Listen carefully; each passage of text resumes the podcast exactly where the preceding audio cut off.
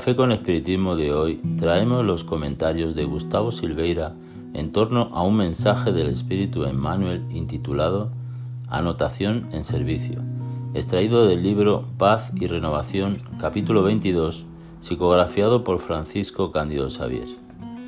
El mensaje es el siguiente. Corregirnos sí y siempre, condenarnos no. Valoricemos la vida por lo que la vida nos presente de útil y bello, noble y grande. Puro deber de mejorarnos, mejorando nuestro camino de forma urgente, sin embargo, abstengámonos del hábito de hurgar inútilmente en nuestras heridas, haciéndolas más grandes.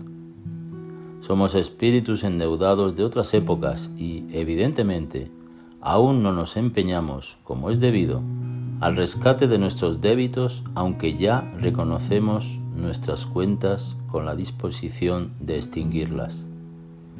Virtudes no tenemos, sin embargo, ya no nos resbalamos conscientemente en la criminalidad y la venganza, la violencia y la crueldad.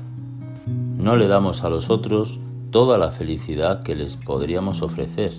Entre tanto, de forma voluntaria, ya no cultivamos más el gusto de perseguir o insultar a quien sea. Indiscutiblemente no nos dedicamos del todo, de momento, a la práctica del bien, como sería deseable, aunque ya sabemos orar solicitando a la divina providencia que nos sustente el corazón contra la caída en el mal. No conseguimos infundir confianza a nuestros hermanos necesitados de fe. Sin embargo, ya hemos aprendido a usar algún entendimiento en su auxilio.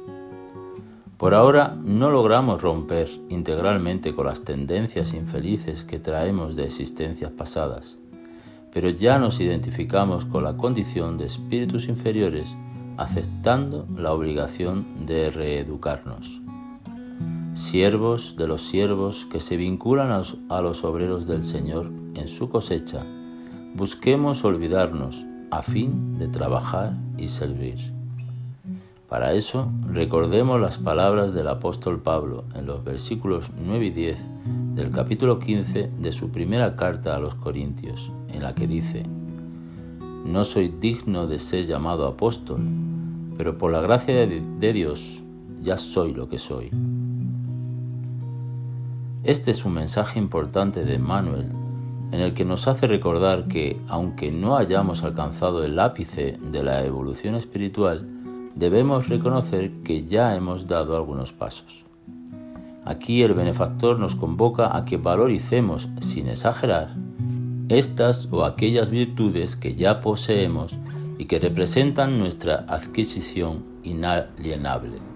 Sin embargo, nos llama la atención que el título del mensaje sea anotación en servicio, como queriendo decirnos que sí que debemos reconocer nuestras cualidades, pero que si son para reconocerlas, que sea en servicio. En servicio al prójimo, en servicio al bien. Que esas anotaciones, esos recuerdos, se den mientras continuamos nuestra marcha regenerativa hacia adelante, en el trabajo, en el servicio. En otro mensaje, Emmanuel, en el libro Fuente Viva capítulo 103, afirmó, Entre el objetivo y la meta se hace imperativo el esfuerzo constante e impostergable.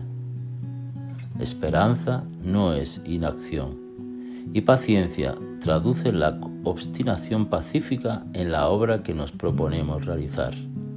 Si pretendes materializar tus propósitos con el Cristo, guarda la fórmula de la paciencia como siendo la única puerta abierta para la victoria.